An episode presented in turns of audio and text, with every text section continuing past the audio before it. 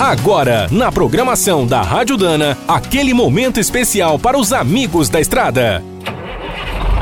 Está começando mais um Minuto do Caminhão. Fique por dentro das últimas notícias, histórias, dicas de manutenção e novas tecnologias.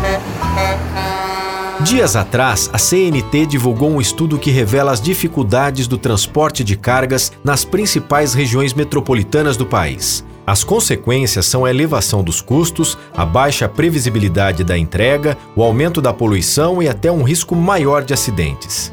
Só as restrições impostas à circulação dos caminhões chegam a representar uma despesa extra de até 20% no valor do frete. Segundo a CNT, faltam estudos para embasar certas decisões e uma padronização das regras nas cidades de uma mesma região. Outros problemas comuns são a falta de sinalização, as limitações da infraestrutura urbana e as poucas vagas para carga e descarga.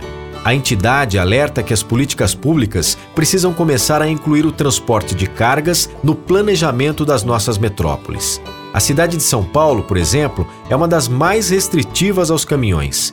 Existem limitações de áreas, dias, horários e dimensões. E no início do ano foi aprovada uma nova lei municipal que proibirá no futuro o uso de veículos a diesel em certas atividades.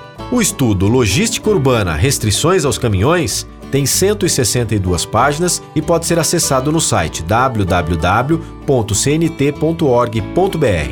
Quer saber mais sobre o mundo dos pesados? Visite minutodocaminhão.com.br. Aqui todo dia tem novidade para você.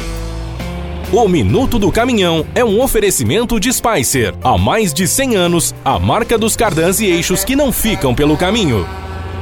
Quem é do trecho já sabe, para ficar bem informado, a Rádio Dana é sempre a melhor sintonia.